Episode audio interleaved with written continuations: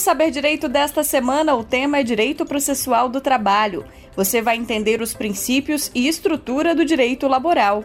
No curso são abordados as partes, os atos e nulidades processuais, bem como procedimentos e recursos trabalhistas. As aulas são com o professor Tiago Kunert.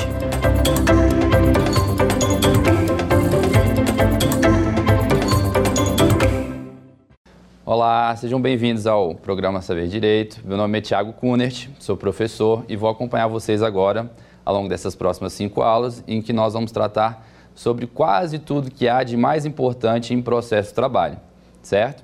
É bem verdade que tem toda a parte introdutória de processo de trabalho, assim como as outras ramificações do direito, em que não são tão estudadas, mas que da mesma forma possuem a sua importância, tanto para as nossas aulas aqui, como para o nosso dia a dia, seja você um estudante de direito ou um profissional da área. Perfeito? Dito isso, vamos hoje abordar na nossa primeira aula três grandes temas, que são os princípios do processo de trabalho, a organização da justiça do trabalho e a competência da justiça do trabalho.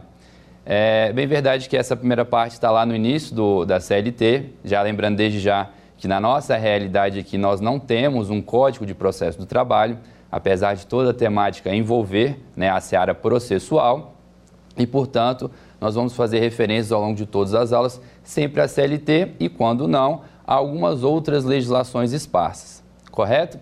Então, começando já sobre o nosso primeiro tema, que são os princípios do processo do trabalho, nós temos aqui o princípio inquisitivo e o princípio dispositivo. Bom, professor, mas esses princípios parecem um tanto quanto genéricos. E sim, de fato são, porque nós temos aí no, o nosso pontapé inicial dentro dessa área principiológica, tá? É claro que nós, a partir desses dois princípios, vamos acabar desmistificando e introduzindo um pouco mais aqueles que são um pouco mais populares, comuns, que provavelmente já são do conhecimento dos senhores. É claro, se não for, a gente vai trabalhar aqui com toda a calma e tranquilidade do mundo para que você aí do outro lado tenha a certeza de sair com o conteúdo na ponta da língua, certo? Então, senhores, vamos lá. O primeiro deles, princípio dispositivo. E antes mesmo de eu poder explicar eles aos senhores, eu queria dizer aqui a nossa primeira dica, né? a nossa, nosso primeiro aconselhamento para vocês que estão aí estudando, se dedicando e acompanhando as aulas, assimilarem com maior facilidade tudo aquilo que for dito na aula de hoje. Vamos lá, gente. Primeira dica é o seguinte: semântica da palavra. Vamos trocar um pouco do direito aqui para a gente voltar um pouquinho, bem breve, para o nosso português. Semântica, gente. Se você ficar na dúvida sobre qualquer coisa no direito processual do trabalho ou até mesmo no direito material do trabalho, essa dica é de grande valia.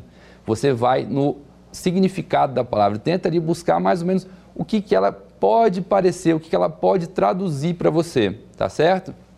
E aqui na nossa primeira, o nosso primeiro apontamento não é diferente, tá? Princípio dispositivo é aquele que decorre da aplicação dos textos, das normas, dos fundamentos legais. Isso quer dizer o quê? Vamos tentar sempre traduzir o nosso conceito para exemplos práticos. Afinal de contas, é o melhor jeito para a gente poder assimilar esses conteúdos, esses conceitos e todos os outros dobramentos de processo de trabalho. Toda vez que a gente fala em princípio aquisitivo, a gente vê, portanto, tentando já colocar isso numa figura prática, numa realidade um pouco mais aproximada do nosso dia a dia, é nada mais do que a ideia do juiz enquanto mera boca da lei, ou seja, ele apenas reproduz o texto que ali está positivado. Toda vez que ele se socorre desse princípio, que é o princípio dispositivo, relembrando aos senhores, ele vai apenas pronunciar aquilo que já foi positivado pelo legislador, senhores. Tá certo? Então, nós temos que ter essa atenção de toda vez que for, formos, melhor dizendo, é, nos depararmos com algum tipo de problema jurídico ou até mesmo buscar soluções, temos que pautar a observância da atividade do juiz na legalidade, senhores. Ele, em regra, e é esse é o princípio que vai nortear todos os outros, claro que cada um vai guardar suas peculiaridades, mas esse sim é o nosso parâmetro, ele vai ser observado em todos os casos pelo juiz. Princípio dispositivo, ele vai apenas se ater ao que a lei diz. Não pode inventar, não pode ir além, não pode ir a quem, correto? Em um cenário bem simples, didático, essa é a nossa ideia introdutória sobre o princípio inquisitivo. Perdão, sobre o princípio dispositivo, não vamos confundir aqui. Feito o princípio dispositivo, vamos passar para o nosso segundo princípio, aquele que também faz parte do nosso gênero, que é o que dito há pouco, que é o princípio inquisitivo.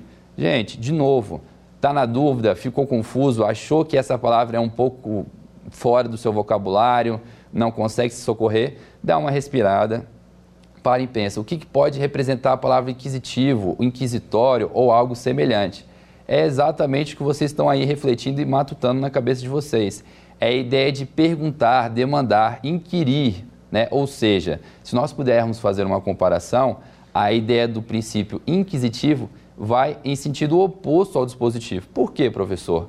Nessa oportunidade, aqui o juiz não fica inerte, ele, fica, ele não fica parado.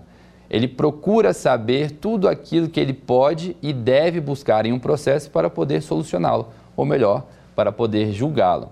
Então, na medida em que a regra é o dispositivo, que ele só age enquanto instado a fazê-lo, aqui não. Aqui, se ele não tiver todos os elementos probatórios ou se ele não tiver a certeza daquilo que ele precisa para poder julgar ou ao mesmo dar uma decisão, um despacho ou qualquer ato processual, ele vai agir. Professor, mas como é que fica essa situação? Porque nós temos um em contraposição ao outro. O que observar e quando saber quando aplicar cada um deles? Muito simples. Repetindo, a regra é que ele fica parado. Somente vai agir na ausência de alguma prova ou na ausência de alguma certeza para poder proferir um despacho, um comando ou qualquer outra circunstância que impulsione o processo, correto? E vamos lá, então, nada mais justo do que, após essa primeira parte introdutória e conceitual, a gente tentar sempre relacionar tanto o direito processual do trabalho com outras searas do direito. Afinal de contas, nós temos o Código de Processo Civil como nosso parâmetro, né? Afinal de contas, a Justiça do Trabalho é uma justiça especializada, assim como tantas outras no direito. E afinal de contas, o que não é aqui previsto, nós devemos nos socorrer, buscar, procurar lá no Código de Processo Civil, tá? E essa ideia especificamente relativa ao princípio dispositivo, nós buscamos, procuramos e, na verdade, até mesmo copiamos do nosso CPC, Código de Processo Civil, lá no artigo 2, salvo engano, que vai tratar dessa realidade e contempla essa possibilidade de o juiz apenas ser repetindo a boca da lei. Ele apenas reproduz e não faz mais nada além disso, entre aspas, é, sendo um pouco pragmático, né? E se atendo ao que o princípio diz. Então, essa é uma realidade que vem tanto da nossa realidade processual trabalhista, como também da processual civil. E agora, superado essa primeira parte do dispositivo, né, do princípio dispositivo, Vamos então para o inquisitivo, né, ou inquisitório, como vocês quiserem chamar. E lá, senhores, é importante ressaltar que há um artigo que contempla muito bem, muito bem essa nossa realidade. Afinal de contas, a gente precisa verificar isso na prática. Senão acaba que a gente estuda, estuda, estuda e não vê uma aplicação, não vê talvez uma realidade próxima daquilo que a gente está estudando e aprendendo no dia de hoje. Se vocês pegarem o artigo 878 da CLT, vocês vão ver que ele foi fruto de uma alteração legislativa, que é aquela famosa intitulada de reforma trabalhista no ano de 2017. Antigamente, vocês podiam ver com maior clarividência essa disposição ou aplicação desse princípio inquisitivo. E que maneira? Lá, antes da alteração, dizia o seguinte, senhores: falava que, iniciada a execução, o juiz poderá, de ofício, dar prosseguimento ou instaurar essa execução. Entre tantas outras palavras, entre o, tanto, e o texto normativo, era mais ou menos essa a ideia que se passava com a antiga redação do 878. E agora, após a reforma trabalhista, que já não é mais tão recente, mas por força do hábito nós ainda chamamos assim, afinal de contas, muitas das situações estão sendo discutidas e levadas à apreciação do Poder Judiciário nós temos uma redação que deu uma certa modificada, mas que não deixa de reproduzir e de, de reproduzir a, o princípio dispositivo, certo? Perdão, o princípio inquisitivo, que fala o seguinte: as partes, quando não assistidas por advogado, deverão promover o início da execução. O que, que isso quer dizer? Olha só, a regra era qualquer pessoa, sendo as partes ou o juiz, poderia dar início, instaurar essa execução. E na nossa realidade anterior a 2017, quando se iniciava ou se chegava a esse ponto, as partes normalmente ficavam inertes, não tinham conhecimento ou não sabiam o que fazer ao longo dessa etapa. Portanto, por uma questão de celeridade e economia processual, o juiz abarcava, abraçava essa missão de dar o pontapé inicial da execução. Agora, se vocês forem ver essa nova redação do 878, a situação mudou. Mudou e mudou significativamente, mas ainda reproduzindo o nosso princípio, correto? O juiz, portanto, exemplificando e melhor dizendo esse artigo, agora só vai agir, só vai instaurar, só vai dar início à execução se as partes não promoverem e quando elas estiverem desassistidas por advogado. Vejam que a partir de agora, o advogado se torna ainda mais relevante na parte processual trabalhista. Nós vamos tratar ainda há pouco, ou melhor, ainda à frente, de um princípio que vai traduzir muito bem essa realidade da participação do advogado na realidade processual trabalhista. E essa alteração legislativa no artigo 878 já nos mostra que algumas coisas vêm sendo alteradas para poder introduzir esta figura, que é o advogado, no dia a dia, no cotidiano, na realidade trabalhista, correto? Dito isso, nós temos então as duas primeiras grandes realidades, ou melhor dizendo, os dois gêneros do processo trabalhista em relação a princípios. E dito isso, nós conseguimos agora exemplificar, ir um pouco mais a fundo e ver aqueles princípios que seriam espécies, que poderiam se aplicar de uma maneira mais inteligível ou mais direta à realidade processual trabalhista, correto? No nosso primeiro princípio, nós temos aqui o princípio da conciliação, senhores. Bom, professor, o que, que a gente pode dizer sobre o princípio da conciliação, que por si só, né, novamente recorrendo àquela regrinha, aquela dica que a gente teve no início da aula, poderia ser traduzido em algo muito simples. Afinal de contas, o princípio da conciliação, a gente se remete à ideia de que as partes podem transacionar ao longo de um processo e dificilmente conseguiríamos abordar ou ir Além disso, afinal de contas, é uma ideia a priori um pouco simplista. Não deixem se enganar, gente. Apesar do processo do trabalho ser algo um pouco mais simples ou um pouco mais flexível se comparado às outras áreas processuais do direito, nós temos regras e várias regras. Não se atenham à ideia de flexível ser algo desordenado. Não é nada disso, gente. Vocês precisam ter em mente que aqui a flexibilidade nós temos para poder apenas facilitar a jurisdição, o direito das partes de buscar aquilo que elas queiram que o, o Estado tutele por elas, tá? Então, não vamos confundir imaginando que aqui é algo que, por exemplo, possa ser um barco sem o seu capitão, que fica ali à deriva. Não é dessa forma, tá? Então, passa dessa segurança que vocês consigam enxergar que aqui nós também temos algumas amarras, vamos adentrar então a esse princípio que é o da conciliação. Nessa oportunidade, eu preciso falar para vo vocês de três grandes pontos antes de adentrar é, efetivamente ao princípio da conciliação. Toda vez que a gente for falar desse princípio, nós precisamos observar qual é o rito que está sendo submetido àquele processo. E nós sabemos que na Justiça do Trabalho nós temos três ritos, que vão ocorrer sobre o rito ordinário, sobre o rito sumário ou sobre o sumaríssimo. Vamos aqui então nos ater ao principal ou aquele tido com maior frequência no dia a dia nos processos trabalhistas, que é o rito ordinário. Vamos colocar ele como regra e a partir daí nós vamos comportando as exceções para com os outros ritos do processo de trabalho. Pois bem, se nós virmos a aplicação desse princípio no rito ordinário, nós vamos ver lá a partir do artigo 850 e seguintes que ele tem momentos específicos, específicos para a sua aplicação. Como é que funciona isso, professor? Eu não posso simplesmente chegar e, olha, eu quero fazer um acordo, ou o juiz falou, olha, está na hora de fazer um acordo. Não. Muito embora alguns de vocês possam ter alguma prática, alguma realidade dentro da justiça do trabalho, aqui a gente precisa separar muito bem a realidade teórica e a realidade do dia a dia. Ah, professor, mas por que dessa forma? Olha, uma coisa é a positivação, é o texto de lei, e a outra coisa é as interpretações e a forma como nós tratamos no dia a dia. Não quero dizer que é algo completamente diferente, mas existem peculiaridades que podem colocar você do outro lado em dúvida depois de tudo aquilo que eu vou falar sobre o princípio da conciliação, certo?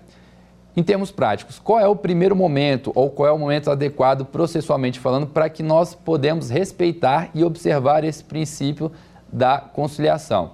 Senhores, a CLT é clara, diz que aberta a audiência, seja ela uma audiência una ou seja ela uma audiência de conciliação, a depender do rito, mas lembrando que por hora estamos dentro do rito ordinário, deverá o juiz, antes de tudo, de qualquer ato sob pena de nulidade, perguntar, questionar, viabilizar as partes se estas possuem interesse em compor um acordo, de transacionar, de chegar num denominador comum.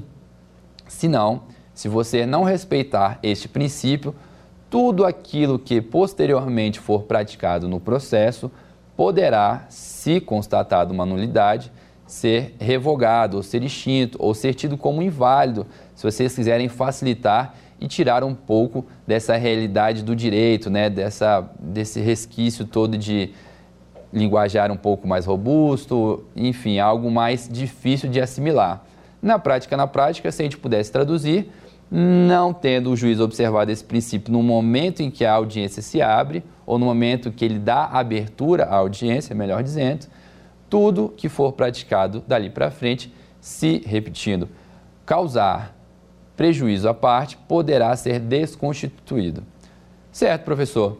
E ainda temos algum tipo de situação que esse princípio deve ser observado? Corretamente. O princípio da conciliação não para por aí. Ele tem a primeira aplicação dele assim que se abre a audiência, mas não para por aí. A legislação, em especial a CLT, contempla a possibilidade de o juiz obrigatoriamente proporcionar às partes, após as razões finais, que estas novamente sentem e se sintam livres para poder transacionar novamente, tentar a composição de um acordo.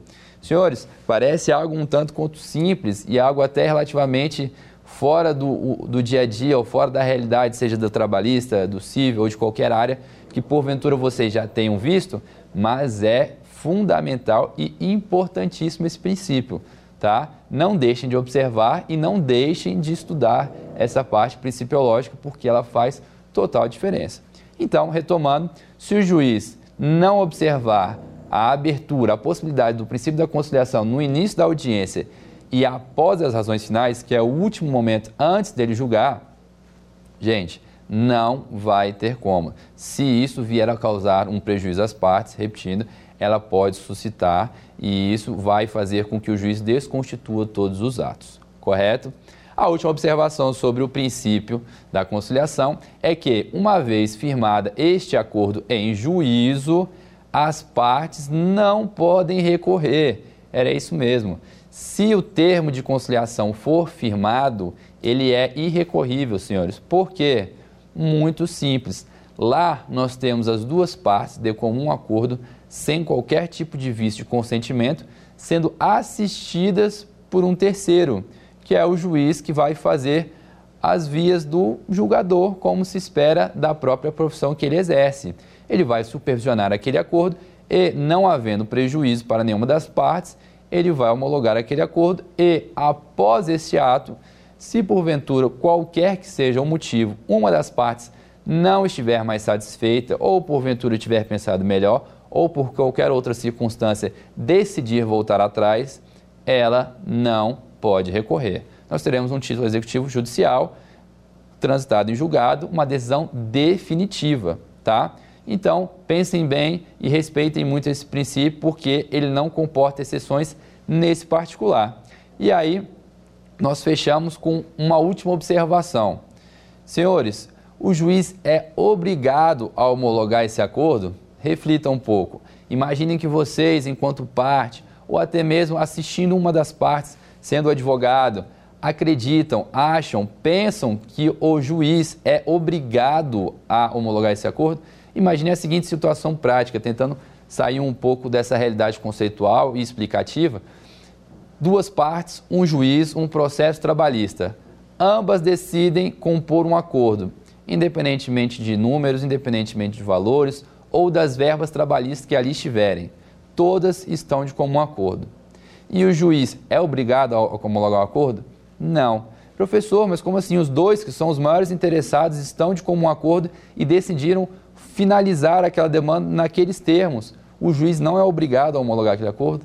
Não, não é obrigado. Por uma questão muito simples. Nós vamos ver em outros princípios agora à frente, em que o juiz ele deve estar equidistante das partes. E isso quer dizer, entre tantas outras coisas, que ele deve zelar pelo interesse de ambas as partes em um nível de equivalência, colocando as duas partes no mesmo degrau.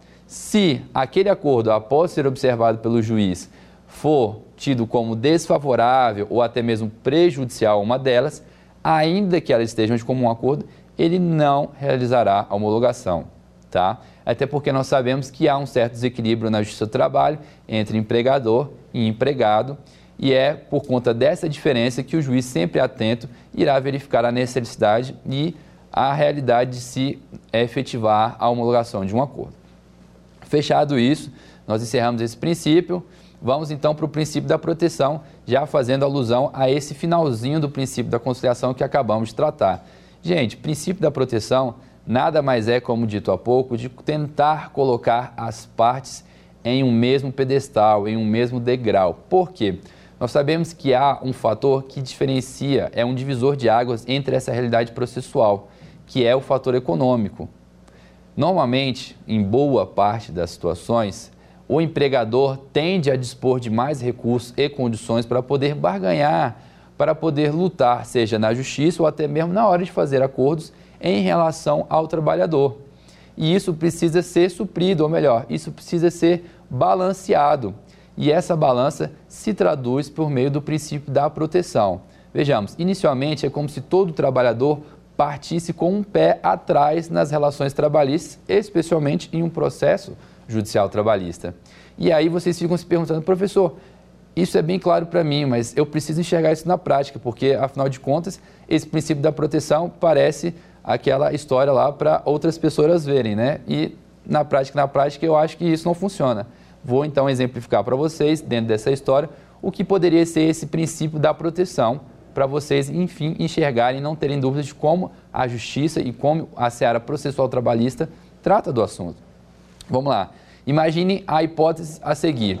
Se nós tivermos as duas partes dentro de um processo trabalhista, um empregador e um empregado, pergunto a vocês, ou pelo menos façam a seguinte reflexão: quem é que, em regra, ganha tem a benesse da gratuidade de justiça? Em regra, é o empregado. Lembrando desde já que, seguindo as circunstâncias e as peculiaridades legais, o empregador, a empresa, também pode se valer desse direito. Mas se a gente pudesse fazer um percentual, diria que em mais de 90% dos casos, o empregado é quem detém essa possibilidade com maior clareza ou com maior facilidade na hora de ter isso assegurado em um processo trabalhista. Então, nós começamos a ver uma certa discrepância para poder balancear aquilo que nós antigamente falávamos aqui, que é esses sobrepesos que no início bota o empregador lá em cima e o empregado um pouco abaixo. Tá? Essa é a primeira exemplificação dos benefícios da gratuidade de justiça. Outras circunstâncias, senhores, vocês ficam imaginando que em searas trabalhistas, cíveis, penais, tributárias, normalmente toda essa realidade processual tem um custo. Né? Afinal de contas, nós estamos movimentando a máquina estatal e ela não se movimenta gratuitamente. Né? E, portanto, nós temos a, a figura das custas processuais. Ou seja, para cada recurso, tentando imprimir, ou melhor, convergir um pouco mais a explicação, nós temos uma questão financeira por trás disso. E aí eu pergunto a vocês, toda vez que nós viermos a se deparar com esse tipo de situação recursal, as partes, empregador e empregado, será que elas vão estar de novo no mesmo pé de igualdade? Ou aqui a gente vai ver novamente a aplicação do princípio da proteção? Não, nós vamos ver novamente a aplicação do princípio da proteção.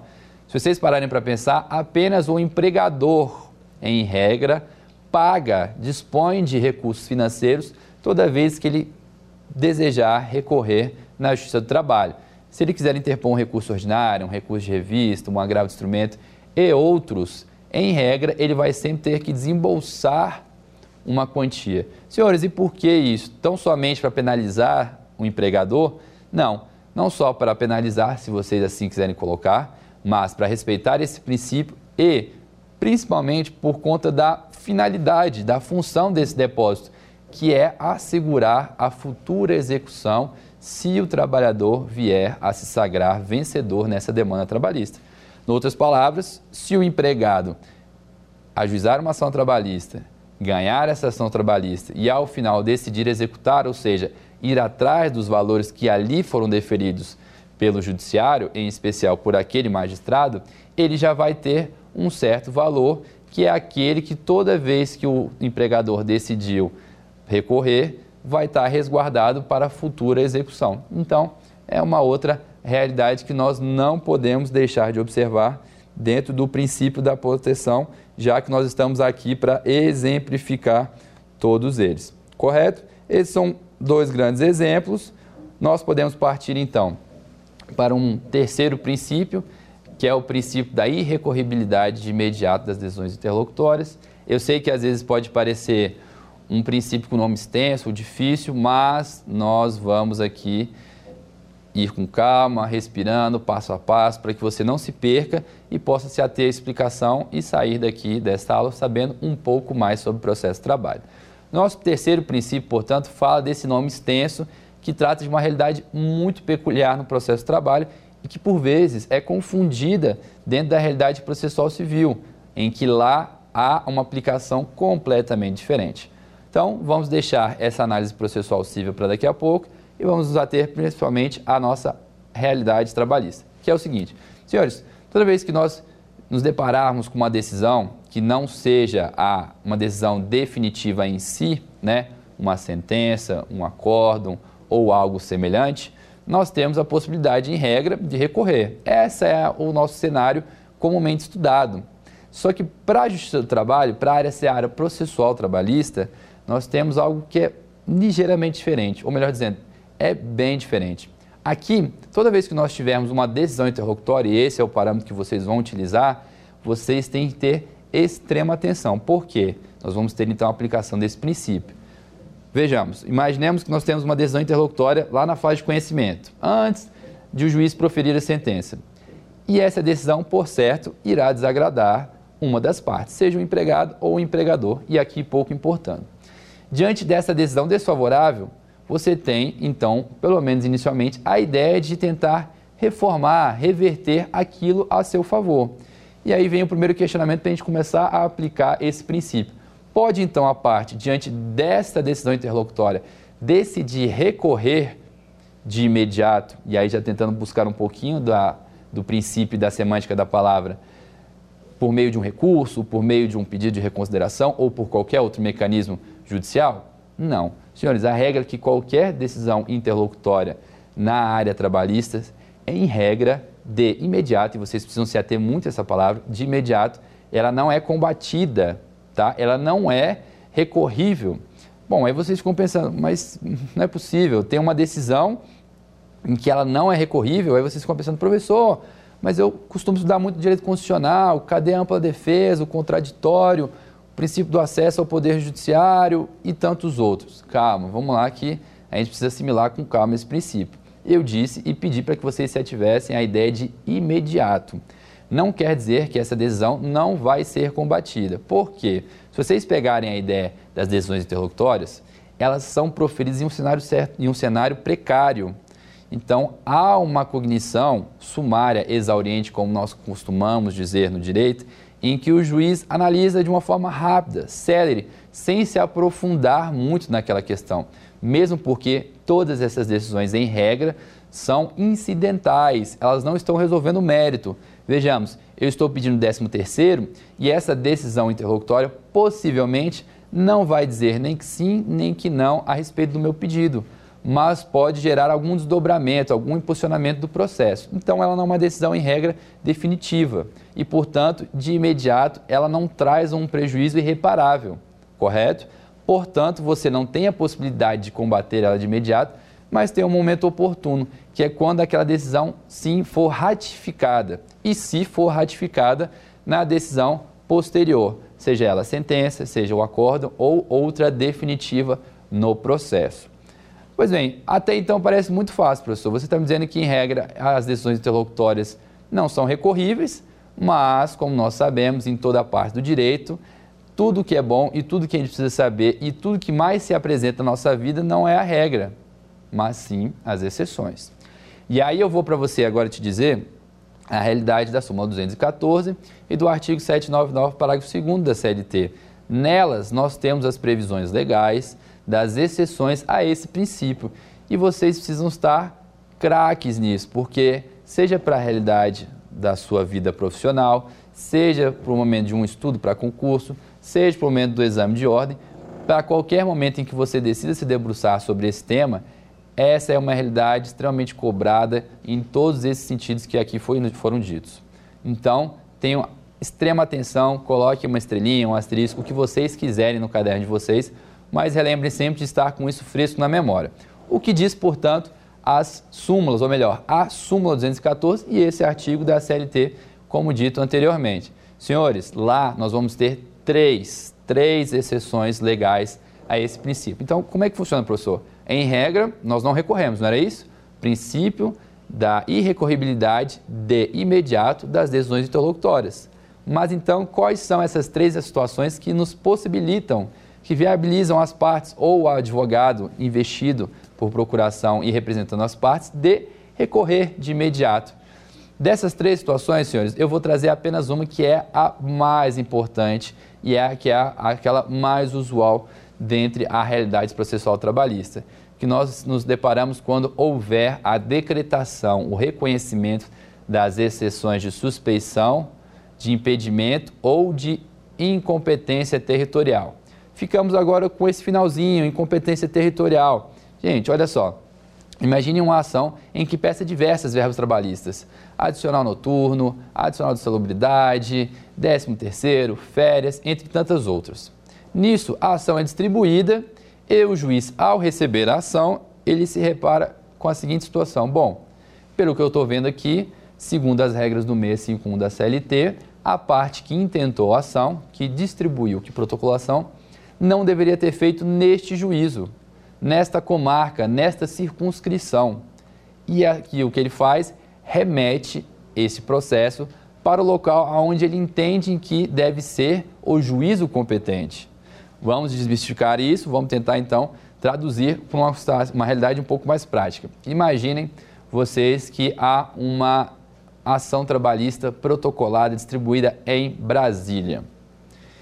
E o juiz, ao se deparar com essa situação, bom, pelo que eu vejo aqui da realidade dos fatos, do que foi pedido, aonde era a empresa, me parece que aqui não é o local adequado. Não sou eu o juiz competente para poder apreciar e julgar essa demanda.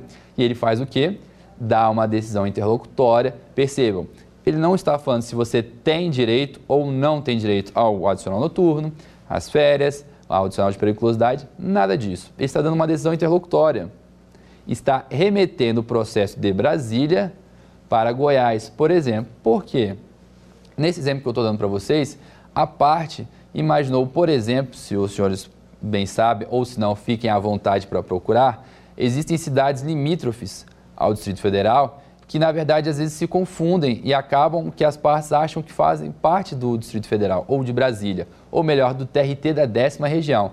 Um exemplo disso é o Valparaíso, uma cidade próxima a Brasília, em que é Goiás, ela faz parte do estado de Goiás e não Brasília. E nessa situação, a parte por trabalhar em Valparaíso e por achar que era muito próximo a Brasília, entendeu por bem distribuir ação para o TRT da décima região, quando na verdade esta parte deveria ter intentado ação no TRT da 18ª região, que engloba o estado do Goiás. E diante dessa situação, o juiz dá uma decisão interlocutória e lá verifica que esse processo então é de competência do TRT 18 e não do TRT 10. Senhores, essa realidade, essa realidade pode ser abarcada, ou melhor, pode ser atacada por recurso. A parte que, porventura, acreditar que, por quaisquer que sejam as situações, as ideias, enfim, as suas próprias razões, o processo deva ficar em Brasília, ele sim, de imediato, vai intentar o recurso cabível ele não vai esperar aquela decisão definitiva que nós trabalhávamos há pouco, correto? Portanto, dada essa decisão em que remete, e aí aqui, ó, outra observaçãozinha muito importante. Essa remessa, senhores, diz lá a súmula 214 e o artigo 799, deve se dar entre regiões distintas. O que, que eu quero dizer? Tentando exemplificar mais uma vez para vocês facil terem facilitado o conteúdo na cabeça dos senhores. Se essa remessa sai de Brasília ou Distrito Federal para Taguatinga, ou de Taguatinga para o Gama, ou para qualquer outra seara ou para qualquer outra circunscrição dentro da mesma região, essa decisão não comporta recurso. Eu tenho que então mudar a região. Eu tenho que sair de Brasília para o Goiás, eu tenho que sair de Brasília para São Paulo, Brasília para o Rio de Janeiro e assim sucessivamente.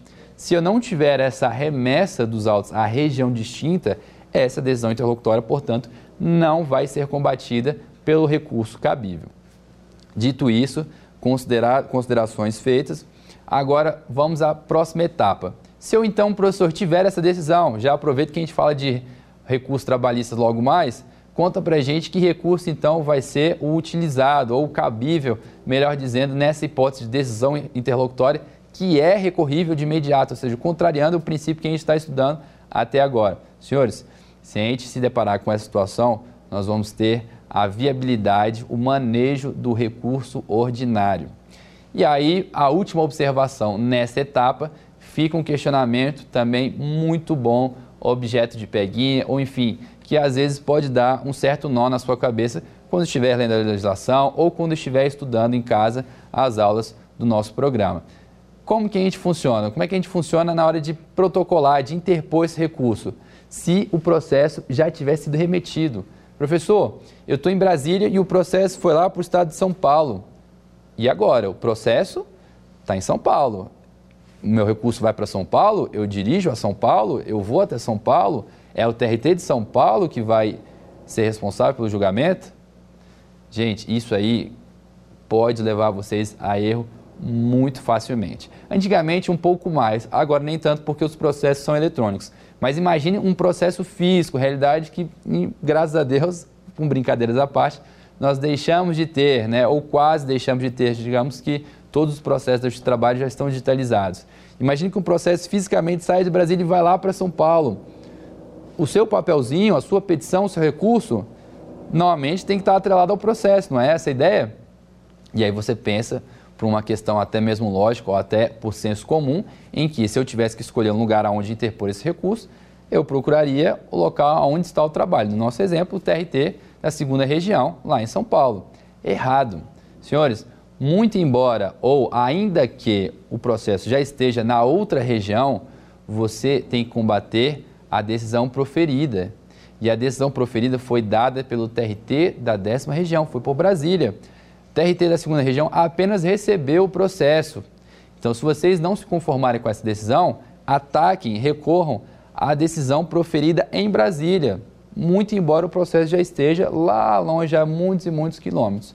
Não se confundam. Então, essas são as observações sobre esse princípio, tá? Leiam então as outras duas hipóteses, tanto da súmula quanto do artigo, para que vocês tenham em mente todo esse cenário de irrecorribilidade das decisões interlocutórias e as suas exceções, certo? Diante disso, senhores, nós vamos então avançar um pouco mais para os outros princípios e ainda temos algumas outras matérias para tratarmos, afinal de contas, nós temos a organização e a competência da Justiça do Trabalho para tratar na aula de hoje e a gente não pode deixar nada para trás. Seguindo então para os nossos dois últimos princípios, nós temos aqui o princípio do jus postulante. E esse eu acho que se eu pudesse opinar, chutar, seria aquele mais bem aparelhado ou mais bem apresentado na Justiça do Trabalho. São aqueles que vocês primeiramente veem lá na faculdade, na graduação e recorridamente nos estudos para qualquer que seja a sua finalidade. Esse princípio é muito importante, apesar de também, como no da conciliação, nos parecer um pouco simples, ele tem algumas nuances. Portanto, nós precisamos nos ater a elas e saber quais são as suas peculiaridades. Gente, esse princípio nos traduz de uma forma bem simples que o acesso ao poder judiciário trabalhista ele é feito pelas próprias partes, em regra sem assistência do advogado. É claro que aqui a gente não vai fazer diferente, nós vamos tratar também das exceções.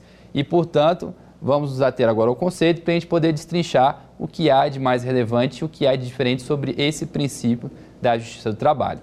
Certo? Retomando o raciocínio, esse princípio então possibilita que qualquer parte, sim, você que ainda não é advogado, você que é maior de 18 anos, entre outras circunstâncias, até mesmo o menor de 18 anos, que não tem a, a, a, capacidade postulatória, mas tem a capacidade de ser parte no processo trabalhista.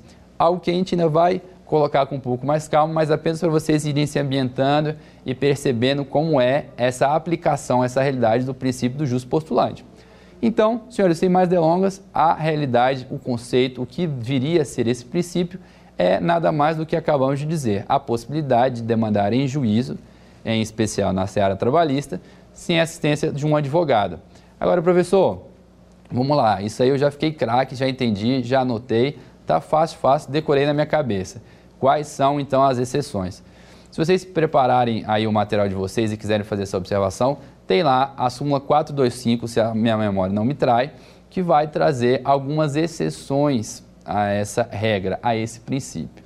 E aí vocês podem se perguntar, bom, mas súmula, princípio, pode ser que seja algo não tão importante? Muito pelo contrário. Essas exceções, essas exceções às vezes se confundem até mesmo com a regra de tanto que elas vêm a ocorrer no dia a dia, na seara processual trabalhista. Então vocês precisam estar com essa súmula aí sublinhada, negritada, com estrelinha, do jeito que vocês quiserem, também é uma outra dica importantíssima a respeito desse princípio. Portanto, se vocês forem lá darem uma conferida nessa súmula a respeito do princípio que nós estamos tratando agora, vão ver que existem algumas exceções. A mais famosa delas, senhores, é a atuação da parte mediante recurso para tribunais superiores. Senhores, vocês podem se valer enquanto parte desse princípio na justiça do trabalho? Podem. Sem a assistência de um advogado? Podem. Mas essa atuação sofre mitigação, limitação? Sim é a nossa primeira exceção. Toda vez que você, enquanto parte em um processo trabalhista, decidir recorrer para tribunal, tribunais superiores, seja o TST ou mesmo o STF, lembrando que aqui nós não temos realidade e matéria prática para levar recursos ao STJ, portanto, não precisamos suscitar esse Tribunal Superior e nos atemos então, em regra, ao TST e ao STF. Toda vez que vocês se depararem com essa realidade, vocês sim, infelizmente ou felizmente, vão precisar da assistência de um advogado. Essa é a primeira exceção. Ainda que você seja, seja um notável conhecedor, um rábula, como nós chamamos por aí, ou enfim, uma, uma pessoa que saiba tudo do direito. Se você não for um profissional habilitado, aqui leia-se advogado, infelizmente a sua atuação vai se encerrar por aí. Dito isso, nós temos então a primeira exceção. As outras, gente, ações mandamentais ou com legislações próprias. Professor, que hipóteses são essas? Vamos lá, anotem aí para que vocês não esqueçam. Mandado de segurança, tem legislação própria? Tem. Tem a sua aplicação no processo de trabalho? Também tem. Mas, pela peculiaridade que a lei exige, você sim, independentemente de qualquer instância, seja na primeira, na segunda, ou para aqueles que defendem a nomenclatura de terceira instância, vai precisar da assistência de um advogado. Então, nós temos novamente uma exceção a esse princípio. Outra situação, a ação rescisória. Aqui, novamente, senhores, em qualquer etapa, em qualquer grau de jurisdição, você precisa ter a assistência de um advogado. Então, nós estamos mitigando a aplicação desse princípio. Outra situação, senhores, toda vez que nós nos depararmos com dissídio coletivo, essa situação de dissídio coletivo, ou seja, não é uma ação singular em regra. Nós temos ali direitos que tutelam mais de um indivíduo essa ação, por vezes, ou melhor, sempre, exige a participação de um advogado para qualquer ato processual, seja por recurso ou para impulsionamento do feito. Você, enquanto parte que detém capacidade postulatória, não pode, nesse momento, se valer desse princípio. Ok? Dito isso, esse é um princípio um pouco mais enxuto, nós encerramos ele e vamos para o nosso último princípio para darmos continuidade à nossa aula. É o princípio da realidade ou primazia da realidade, ou com outras nomenclaturas, princípio da busca da verdade real. Gente, aqui de novo, lembra daquela dica lá no início, não me engano, a primeira dica que eu dei para vocês? Busquem a semântica, o significado da palavra. Se vocês pararem um pouco para pensar, o que poderia dizer essa, esse princípio? O que poderia traduzir? Busca da verdade real. Primazia da realidade, nem tanto, porque às vezes pode causar um certo nó na cabeça de vocês, mas busca da verdade real. Gente, aqui nós temos uma diferenciação bem grande em relação ao processo civil. Por quê? Nós, da Seara Trabalhista, ao nos depararmos com um processo judicial, temos a aplicação deste princípio dia a dia, a todo momento. Por quê? Aqui na Seara Processual Trabalhista, muito mais vale a realidade do que as provas produzidas. Professor, como é que é isso? Eu estou confuso. As provas não têm valor? Não, não, não servem para a justiça do trabalho? Aqui a realidade ela é muito mais importante. Calma. Eu vou tentar te exemplificar para que vocês não fiquem perdidos e não achem que na justiça do trabalho seja um pouco bagunçada essa questão de produção de provas. Vamos lá. Exemplo, afinal de contas, se nós não conseguirmos traduzir essa realidade para o dia a dia, nós vamos ficar um pouco perdidos. Portanto, vamos direto ao ponto. Imagine que você, enquanto parte, está lá demandando contra o seu ex-empregador e, portanto, decide juntar um catatal de provas, como dito né, no popular, ou seja, uma série de documentos que porventura você acredita que vão provar o seu direito, seja por meio das horas extras ou tantos outros. Mas para a gente poder restringir o nosso exemplo e facilitar a sua vida aí do outro lado, nós vamos pegar o exemplo das horas extras. Imagine que você consiga, ao ser demitido, aquela sua folha de ponto extensa de dois anos ali religiosamente saindo, entrando às 8, saindo às 18 e assim sucessivamente. Porém, essa prova, muito embora juntada aos autos, ela não tem o seu valor probante, né? o seu valor absoluto, porque nós temos a aplicação desse princípio, que nada mais é, como diz o nome, a aplicação da realidade, a busca pela verdade real. Então, se ao longo do processo, se ao longo da instrução processual o juiz perceber que aquilo que foi produzido nos autos, que aquelas provas juntadas, tal qual o nosso exemplo, as folhas de ponto, os cartões de ponto, não refletem com a realidade que realmente se espera ou que se aconteceu no, no, no caso dos autos, né? no exemplo que nós estamos fantasiando aqui, o juiz pode desvalorar, ou melhor, valorar muito mais um depoimento pessoal do que aquela prova documental produzida. Por quê? Ele vai verificar o que de fato aconteceu, muito embora tenham provas que, por vezes, apontem em sentido contrário. E essa é uma realidade, como dito há pouco, muito comum no processo de trabalho. Vocês vão se ver diante dessas situações por diversas vezes. Então, não achem que por ter diversos documentos, inclusive com suas assinaturas, que aquilo ali se traduzirá numa verdade absoluta. Não é dessa forma. Esse princípio é um dos mais praticados, assim como da conciliação, dentro de um processo trabalhista. Se você, seja pela testemunha ou por outras circunstâncias, provar que aquilo que foi juntado não reflete a realidade, a primazia da realidade, o juiz sim vai entender que aquilo que foi dito é a realidade e vai, na forma bem prática, desconstituir todos os outros elementos probatórios do processo. Perfeito, senhores? Nós encerramos essa primeira etapa. Vamos então para a segunda parte da nossa aula de hoje, que nos traduz na organização da justiça do trabalho. E aqui, muito embora nós falamos que íamos tratar da CLT como regra, eu preciso que vocês abram aí a nossa Constituição Federal. Afinal de contas, o parâmetro norte que nós temos sobre esse assunto é a Constituição Federal, o artigo 111 da Constituição. Aqui, se vocês forem ler, eu sei que vai parecer um pouco engraçado, um pouco confuso e até duvidoso se vocês me ouvirem nesse momento sem tiver com a lei lá na mão. Se vocês pegarem, vai estar lá da seguinte forma: são órgãos, compõem o judiciário né, trabalhista. O TST, o TRT e quem mais, gente? São três. Dá uma olhada aí, dá uma respirada, para eu não falar aqui e deixar vocês caírem para trás.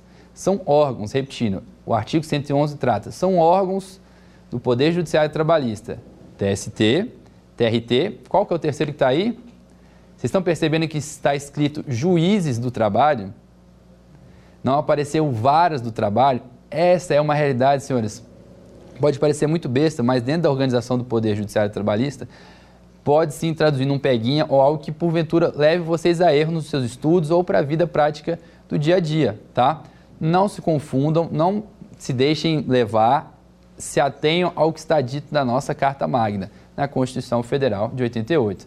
Está lá repetindo TST, Tribunal Superior do Trabalho, Tribunais Regionais do Trabalho e não vem vara do trabalho, não, vem juiz do trabalho. Então, o juiz, imagine aquele ser, aquele indivíduo, ele é um órgão, órgão do Poder Judiciário Trabalhista. Ele compõe a estrutura do Poder Judiciário Trabalhista. Então, vocês têm que ter essa ideia bem fresca na mente, tá? Relembrando que desde 99 nós temos a extinção dos juízes classistas. Professor, já faz um tempinho, né? Já faz um tempinho, mas não custa nada poder relembrar. E foi com essa perspectiva que o legislador, então, tirou a figura do juiz classista, que era uma figura em que poderia julgar os processos trabalhistas sem mesmo prestar concurso público, ou seja, ele não era o juiz de direito que nós conhecemos hoje em dia. Senhores, a respeito ainda dessa organização, eu faço uma menção, já que nós estamos tratando tanto da figura do juiz enquanto órgão, né? Aquele que compõe a estrutura do Poder Judiciário Trabalhista. Fica aqui a seguinte reflexão o nosso país é extremamente grande, continental, gigante, enorme. E por vezes nós sabemos que há, né, os pouco mais de 5 mil municípios, situações e cidades muito, muito longe da capital, que por vezes não tem uma circunscrição judiciária trabalhista, ou seja, não tem uma demanda, uma atuação do Poder Judiciário Trabalhista. E vocês fazem o seguinte questionamento: bom, professor, você falou que os juízes, os TRTs e os TST compõem a organização do Poder Judiciário Trabalhista. Mas, por vezes, nós podemos deparar com situações em lugares em que não há esses órgãos, repetindo, os juízes da Justiça do Trabalho? Sim. E você, enquanto parte, vai ficar desassistido, não vai ter o seu direito, a tutela da sua, do que, daquilo que você procura assegurado pelo Poder Judiciário? Não. O que nós queremos dizer aqui em relação à organização? Toda vez que nós nos depararmos com uma localidade em que não há uma demanda, ou melhor, uma circunscrição, uma investidura do Poder Judiciário Trabalhista, o juiz de direito, aquele para facilitar a sua vida que julga normalmente as causas cíveis, de família e tantas outras, o juiz de direito, vai abarcar essa competência. Ué, professor, mas um juiz que normalmente julga, por exemplo, uma relação de consumo, uma relação de ação possessória ou entre tantas outras, vai ser o responsável por julgar uma demanda trabalhista? Sim. Nessas hipóteses em que não há, repetindo, um juiz enquanto órgão trabalhista naquela localidade, esse juiz de direito vai fazer as vias de, ele vai abarcar, ele vai julgar e ele vai conduzir esse processo. Bom, pois bem, parece um tanto quanto não usual, mas aceitamos então essa realidade, afinal de contas é o que está lá no 111, no 116 da Constituição e nos outros artigos da CLT, não da Constituição, mas da CLT. Professor, e a gente quer ir adiante. Como é que funciona então se esse processo não parar por aí? Se ele, porventura, proferir uma sentença, como ele vai, e eu, enquanto parte, não gostar desse resultado, me for desfavorável, posso recorrer? Plenamente, assim como qualquer outro processo trabalhista. Encerrada a aula de hoje, senhores, vamos então para o nosso quiz. Vamos responder todas as perguntas e vamos juntos finalizar o conteúdo de hoje.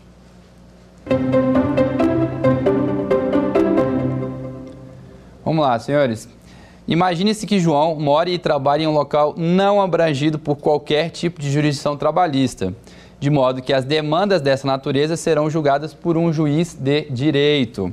Assim, na hipótese de João obter uma sentença que lhe for desfavorável, e decidir recorrer à instância superior, este apelo, este recurso, deverá ser julgado pelo. Aí nós temos as quatro hipóteses a seguir: Tribunal Regional Federal a que estiver submetida à jurisdição do Estado, STJ, respectivo Tribunal Regional do Trabalho e Tribunal de Justiça do Estado. Deem uma respirada, faça a seguinte reflexão. E aí, qual é a alternativa correta? Se a gente pegar aqui e lembrar das nossas aulas, vão ver que a alternativa correta é o item C, respectivo Tribunal Regional do Trabalho, tá? Fiquem aí com esse quiz e com essa alternativa correta.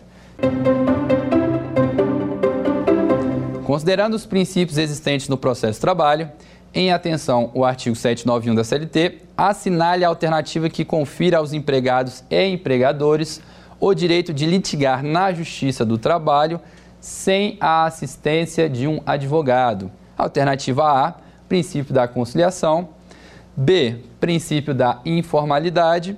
C. Princípio da oralidade. E por último, princípio do jus postulante. Novamente, aí, esse tema foi abordado na nossa aula e a alternativa correta é o item D, princípio do jus postulante, senhores. Respondida a questão, vamos então para o nosso terceiro e última pergunta do nosso quiz.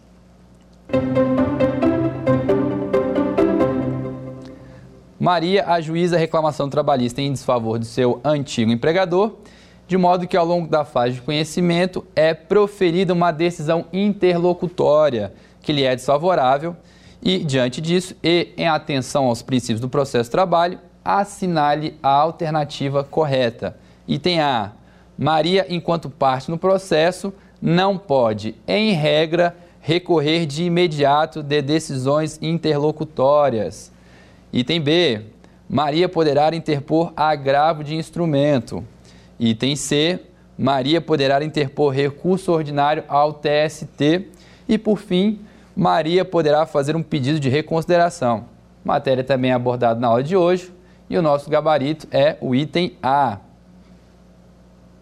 Gente, com isso nós encerramos então nossos, nossas três questões do quiz. Bom, senhores, essa foi a nossa aula de hoje, em que nós, nós tivemos a oportunidade de verificar três temas, que foram os princípios do processo trabalho, a organização do Poder Judiciário Trabalhista e a competência da Justiça do Trabalho. São temas extensos, mas que têm suma importância na nossa realidade, para os estudos e para o dia a dia.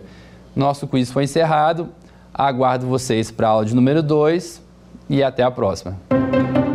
Dar alguma sugestão de tema para os cursos do Saber Direito? Então mande um e-mail para a gente, saberdireito.stf.jus.br ou entre em contato pelo WhatsApp. O número é esse que aparece na sua tela. Você também pode estudar pela internet. Acesse nosso site tvjustiça.jus.br ou pode rever as aulas no canal do YouTube TV Justiça Oficial.